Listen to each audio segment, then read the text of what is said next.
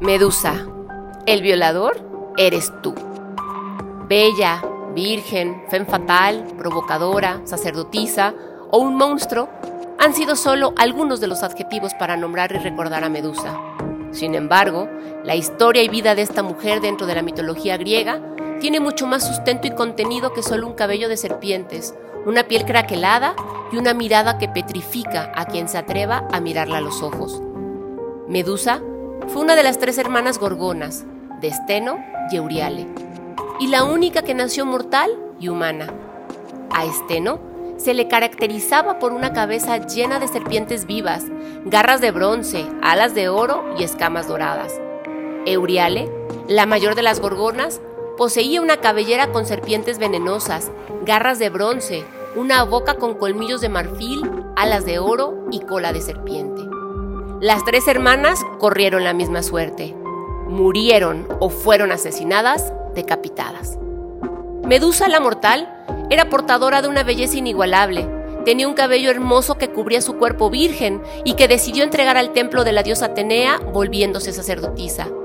Eran tantos los hombres que buscaban desposarla que aun cuando muchos lo intentaron, ella cumplió con su voto de castidad, hasta que el dios Poseidón, conocido por su carácter explosivo y violento, fijó sus ojos y deseos sexuales en ella y la violó.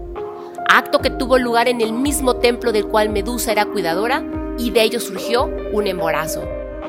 Al robarle la virginidad, Medusa perdió toda posibilidad no solo de continuar siendo sacerdotisa, sino también de casarse o ser vista como una mujer digna.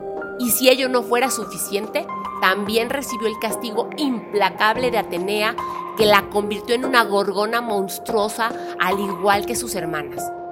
La historia que conocemos de ella no relata la violación sexual de Poseidón, sino que se ha centrado en el relato de la furia de una mujer contra otra mujer, lo que pone de manifiesto que los mitos han sido utilizados como instrumentos para seguir construyendo historias de competencia entre mujeres.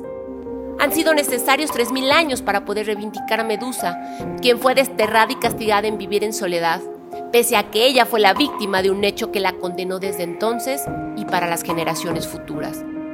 Pese al largo tiempo que ha transcurrido desde entonces, no hemos reparado que al seguir relatando la versión oficial de este mito, lo que seguimos haciendo es contar una historia normalizada de las violaciones sexuales, hecho que como hemos visto ha sido una constante desde la antigua Grecia hasta el día de hoy, donde persiste el relato que las mujeres somos las causantes de esos deseos carnales y animales que según ellos nosotras provocamos.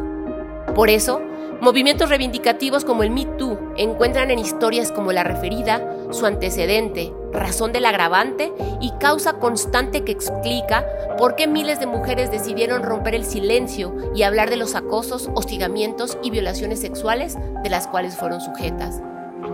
¿Qué hubiera pasado si Medusa tuviera redes sociales? Seguramente hubiera recorrido una red de acompañamiento de víctimas de violencia sexual, habría compartido su historia y acompañado a muchas feministas a bailar y denunciar el violador eres tú. Y hoy no estaríamos repitiendo frases como si las miradas mataran, me quedé petrificado al verla, las cuales provienen de una historia injusta, violenta y cruel hacia una mujer que su único pecado fue ser bella y por ello convertirse en el objeto de deseo del dios violador Poseidón.